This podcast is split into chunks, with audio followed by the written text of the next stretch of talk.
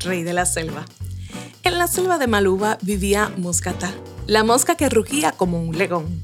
Descubrió su particular habilidad siendo muy pequeñita y cuando se hizo mayor viajó a las lejanas tierras de Maluba donde nadie pudiera conocerla.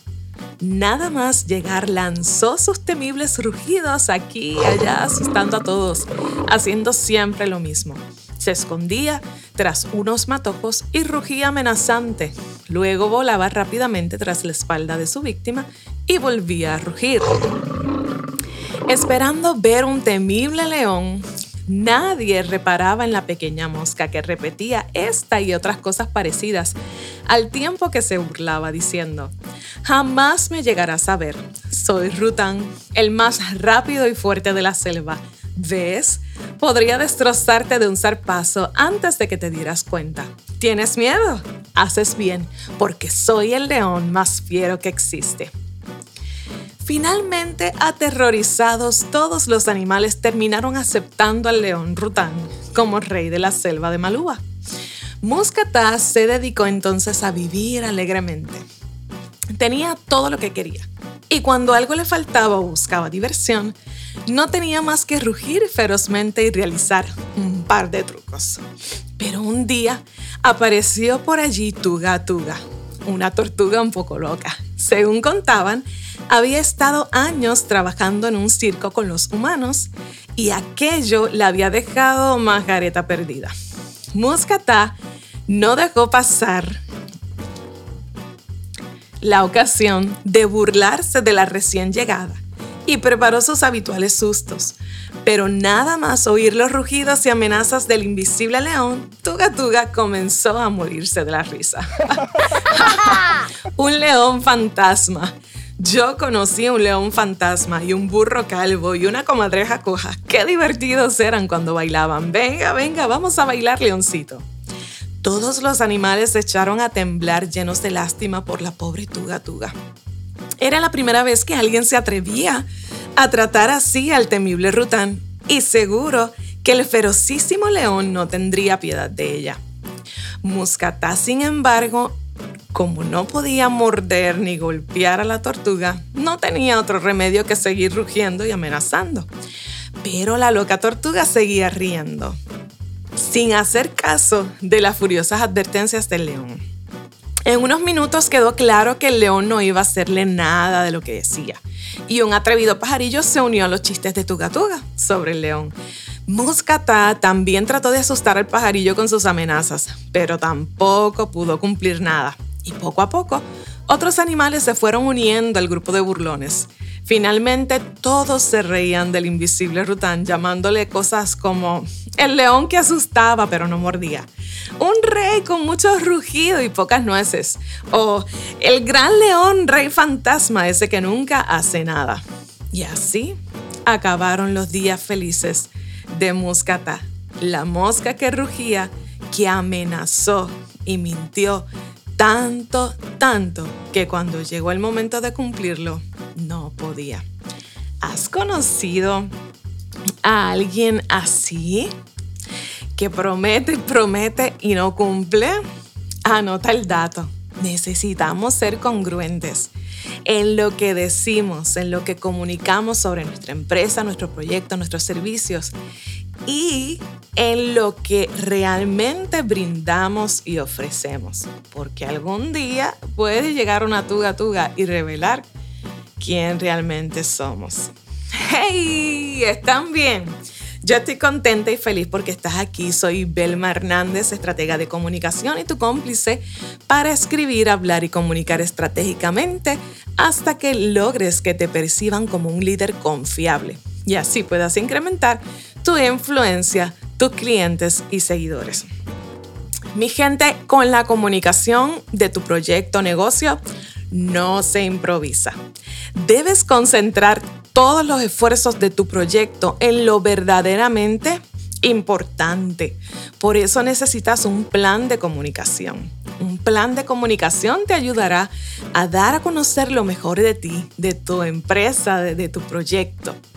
Así que en este episodio 56 te comparto el siguiente tema. Multiplica la visibilidad de tu proyecto y minimiza los errores con un plan maestro de comunicaciones. En este episodio te comparto una guía para construir el plan de comunicación que te ayudará a dar a conocer los servicios que ofreces y posicionar tu negocio o proyecto efectivamente en el mercado.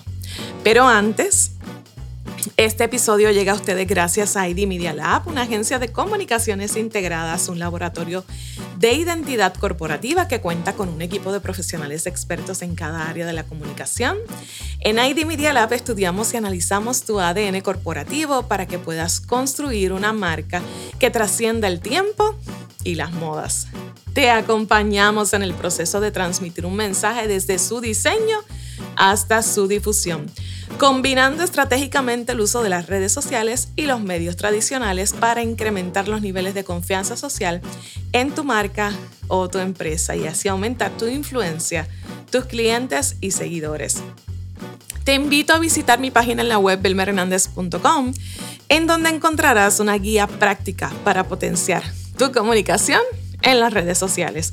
Allí vas a encontrar información sobre mí, sobre IT Media, sobre nuestros servicios escritos de distintos temas también.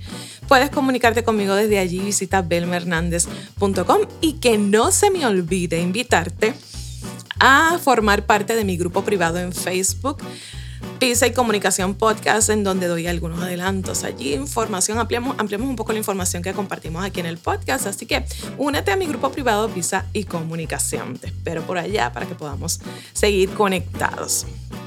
Como les dije, hoy les voy a, compartir lo que es, eh, vendría a ser una especie de mapa sobre la elaboración de un plan de comunicación. Algunas personas dirán, tú estás loca estás compartiendo tus secretos.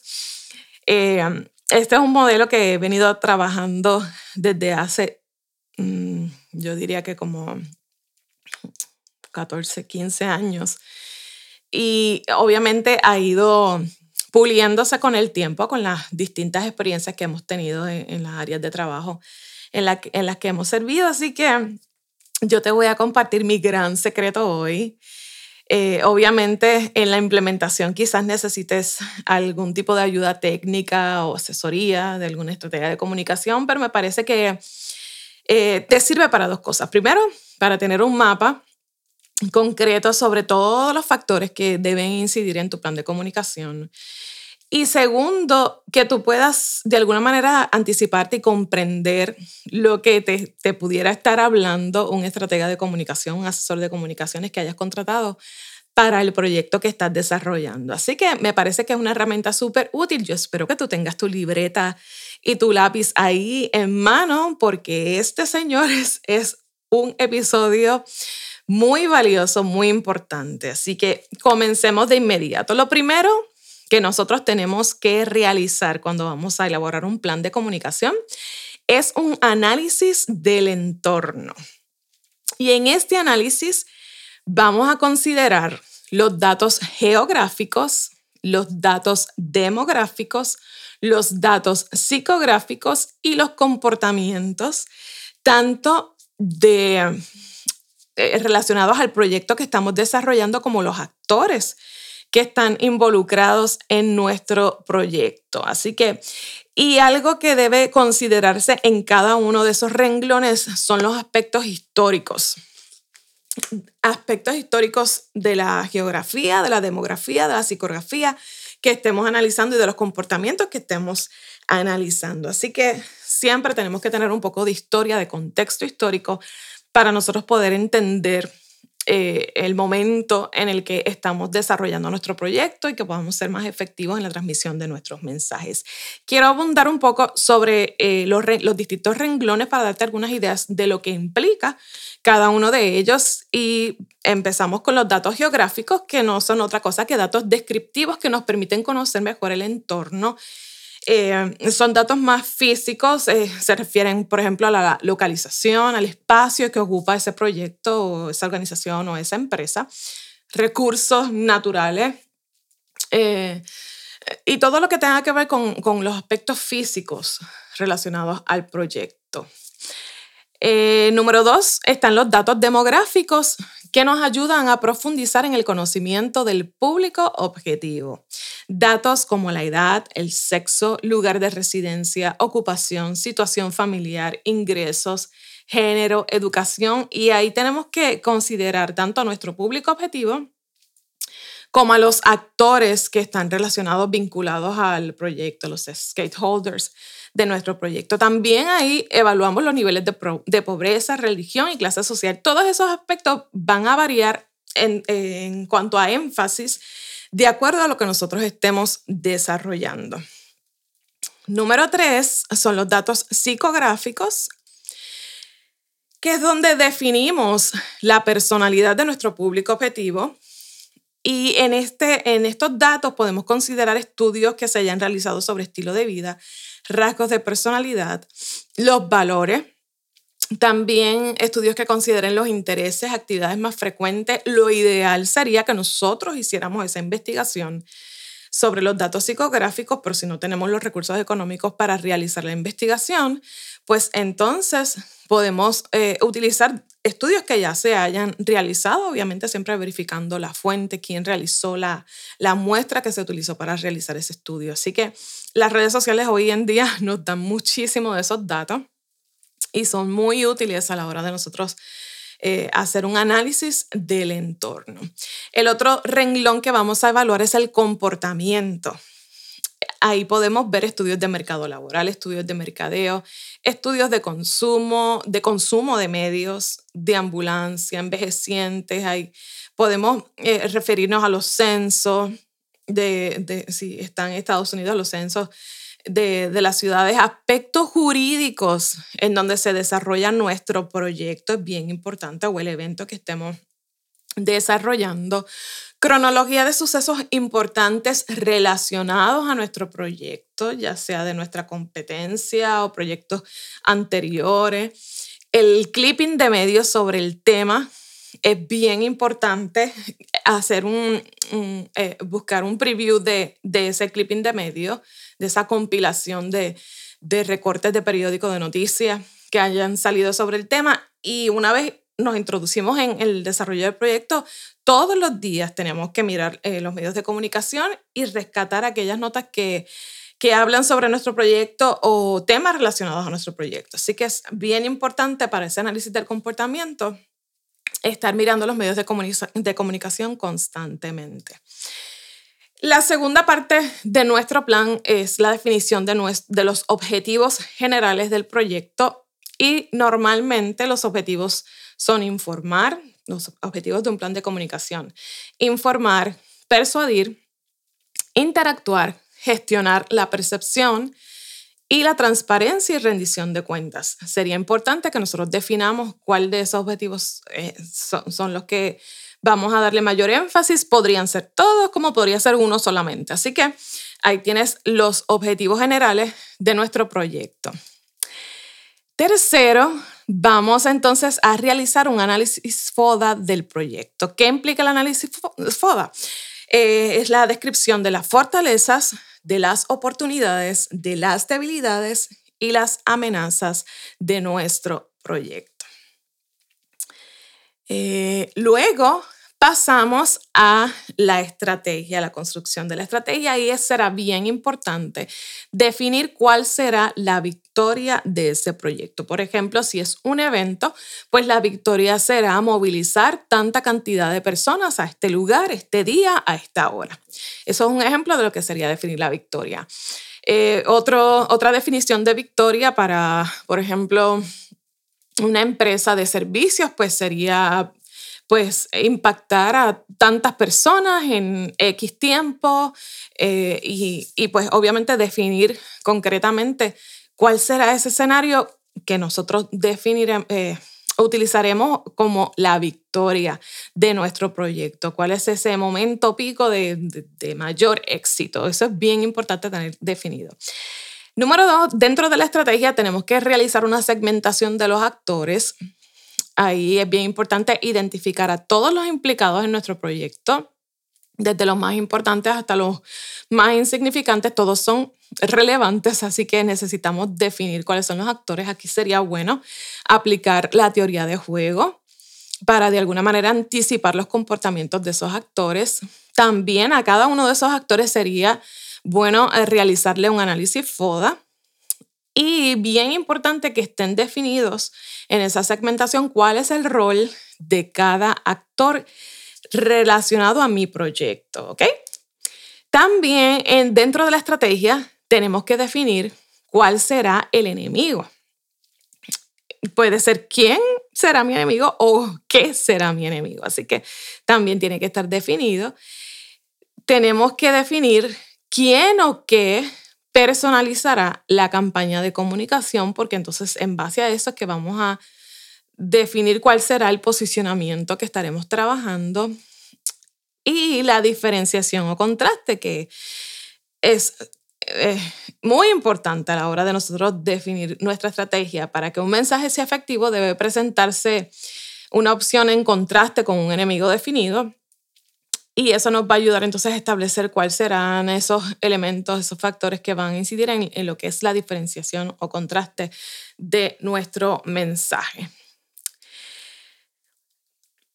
Luego de, que tengamos la estrategia y dentro de ese proceso pues podamos identificar cuál es nuestro público objetivo, siempre tenemos que considerar como parte de esos públicos objetivos a los internos de la organización, de la empresa, del proyecto, porque serán los principales portavoces informales de nuestro proyecto y no los podemos subestimar, porque pueden estar hablando bien afuera sobre nuestro proyecto, pero si nuestros internos no saben lo que estamos haciendo, no comprenden nuestro mensaje, eh, no, no tienen claro cuál es el mensaje de la organización, pues difícilmente vamos a lograr perpetuar o sostener nuestra representación allá afuera. Así que necesitamos considerar dentro de ese público objetivo a los internos. Aquí vamos a definir con quién exactamente queremos hablar. Y no podemos olvidar que hay que incluir a los medios de comunicación como parte de, ese público objetivo con quien vamos a trabajar unos mensajes específicos de acuerdo a, la naturaleza de, ese público que son los medios de comunicación. Luego de definir el público objetivo, entonces vamos a definir lo que serán los cuatro ejes temáticos de nuestro mensaje. Cuatro frentes que deben anticipar algunos escenarios. Así que en, eso básicamente se resume lo que es eh, eh, la construcción del mensaje. Tenemos que definir esos cuatro ejes. ¿Será necesario considerar al mensaje como parte principal de la estrategia? Definitivamente las palabras se importan y nuestro discurso, nuestro mensaje debe producir imágenes en las mentes de quienes lo escuchan, no solamente palabras. Debe, debe la gente poder tener imágenes concretas sobre lo que nosotros estamos diciendo para lograr esa conexión. Debe responder al estado de ánimo de quienes lo escuchan. Para lograr el compromiso con una causa, nuestro mensaje debe ser creíble y replicable. El empleo de palabras locales, familiares, la identificación de un villano y la petición de acción deben estar acentuados en nuestro mensaje, que además debe proyectar siempre optimismo, esperanza. Siempre tenemos que, de alguna manera, proyectar un futuro esperanzador en nuestro mensaje, ese optimismo y el arrojo para superar los obstáculos que ya hemos enfrentado, también será importante integrarlo a nuestro mensaje. Por otro lado, sobre el mensaje también tenemos que definir cuál será el tono de ese mensaje, cuál será el tono de nuestras expresiones, si será corporativo, si será informal, si será cercano, si será humorístico, si será demostrativo, si será testimonial o si será informativo. Y luego de definir cuál será el tono del mensaje, tenemos que identificar quiénes serán los portavoces de nuestro mensaje. Para este, esta identificación, luego de señalarlos, tenemos que realizar un análisis FODA para cada portavoz porque tenemos que de alguna manera anticipar escenarios con ellos.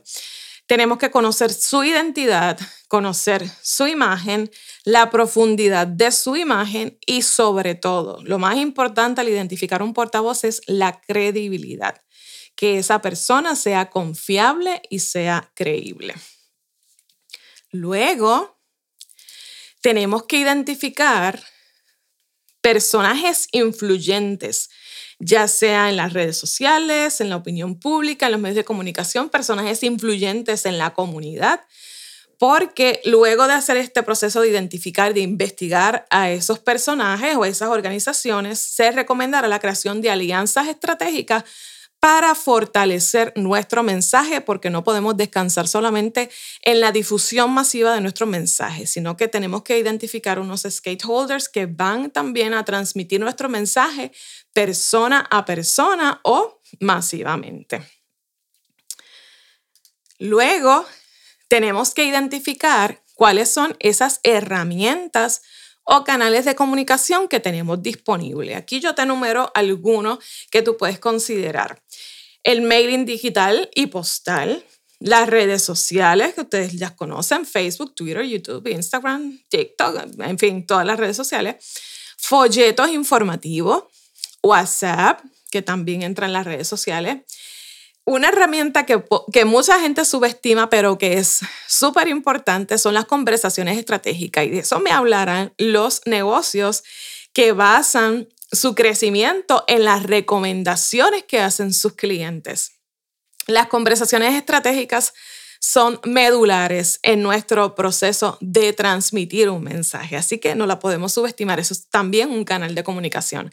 El Free Press que son eh, esa gestión de medios que realizamos, las relaciones con los medios, comunicados de prensa, entrevistas en los medios de comunicación, que no nos cuestan nada. Obviamente también la publicidad es una herramienta eh, para los medios masivos, transmitir mensajes en medios masivos, programas de radio locales, periódicos locales y una página web. Son algunas de las herramientas, canales de comunicación disponibles. Algo que tenemos que considerar en nuestro plan de comunicación es la transparencia y la rendición de cuentas. En una primera fase utilizamos el Big Data, que es el gran volumen de datos que se almacena de forma estructurada para ser utilizados para la estrategia de comunicación y realizar análisis y obtener ideas que conduzcan a decisiones acertadas y movimientos estratégicos. Necesitamos los datos y necesitamos recopilar los datos porque es lo que nos va a permitir ir mirando nuestro plan estratégico de comunicación constantemente y haciendo ajustes, porque ese plan no está escrito en piedra, debe ser ajustado de acuerdo a lo que vaya ocurriendo, los resultados que vayamos obteniendo. La segunda fase de transparencia y rendición de cuentas estaría la creación de un portal donde nosotros podamos divulgar datos, eh, que podamos divulgar también nuestras propuestas y el ambiente que se ha generado para el, desarrollo de nuestro proyecto. Así que, de alguna manera, levantar un canal eh, institucional propio donde nosotros podamos estar en comunicación constante con nuestros públicos objetivos y para eso hay muchísimas herramientas. Seguimos por acá con el plan de acciones para posicionar nuestro mensaje. Vamos a utilizar la comunicación interna, es vital. Conversaciones estratégicas. Vamos a implementar un gabinete de prensa que es el que va a estar todo el tiempo manteniendo esa relación con los medios de comunicación, haciendo esa gestión de medios. Vamos a desarrollar estrategias de storytelling en donde el contenido, la historia, se vuelve protagonista y no tanto el producto o la empresa o el portavoz, sino que el, el contenido que relata el resultado es lo que se vuelve protagonista. Vamos también a trabajar en la formación de portavoces, en el entrenamiento de esos portavoces. Vamos a desarrollar un instrumento de comunicación para nuestra organización que sea propio, ya puede ser un periódico virtual, puede ser un programa de radio, puede ser eh, alguna reunión estratégica con cierta frecuencia lo que necesitamos es desarrollar un instrumento oficial de comunicación que nos permita mantener eh, mantenernos en contacto con nuestro público objetivo. Y obviamente, pues implementar una estrategia de redes, un web institucional, un canal de video, mensajes de texto. son algunas de las acciones que tenemos que realizar para posicionar nuestro mensaje. Tenemos que eh, crear un, un cronograma, un calendario que va a ir desde el momento de la victoria o el momento pico del momento que, al que yo quiero llegar, el momento meta, desde ese momento hacia atrás. Vamos a construir ese, ese calendario desde el futuro hasta el día de hoy. ¿Qué debe estar pasando esta semana? ¿Qué debe estar pasando el mes que viene? ¿Qué debe estar pasando el otro mes hasta que yo hasta la fecha que yo haya definido como mi momento de éxito, mi momento meta, mi momento de victoria. Y bien importante, nosotros tenemos que definir un presupuesto. ¿Cuánto me costará la ejecución de este plan de comunicación? Esto es crucial y sería bueno entonces que consideráramos la asesoría de gente que tenga experiencia en este tipo de, proyectos, de, planes de comunicación, gente que sepa de, de contabilidad que nos pueda ayudar a anticipar ciertos escenarios. Así que es bien importante la elaboración de un presupuesto y finalmente tenemos que establecer métodos de control y seguimiento, de evaluar los resultados que estamos teniendo y de garantizar el seguimiento a la ejecución de ese plan. No puede ser que pasemos todo este trabajo de construir un plan de comunicación y luego pues lo ejecutemos una semana sí la próxima semana no y la otra semana sí y la otra no.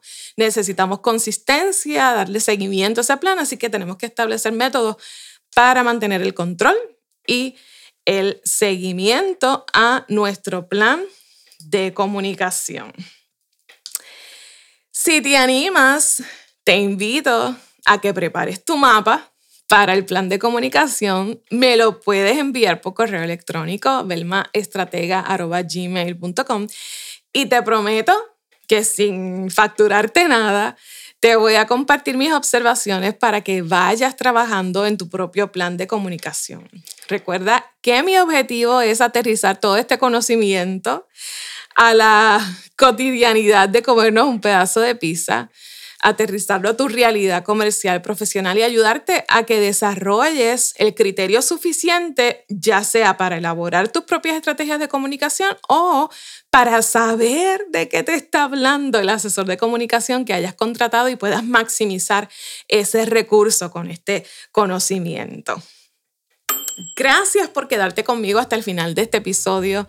Valoro mucho tu tiempo y tu atención. Me importa tu desarrollo y tu crecimiento. Por eso, recuerda suscribirte o seguir este podcast para que cada vez que salga un nuevo episodio la aplicación te avise que está disponible y no te pierdas ninguno. Comparte este episodio con tus amigos, déjame tus reviews y tus comentarios, temas que te gustaría que discutiéramos aquí. Te prometo que te voy a leer. Recuerda, si tienes algo que decir, dilo estratégicamente porque tú eres el mensaje. Hasta la próxima.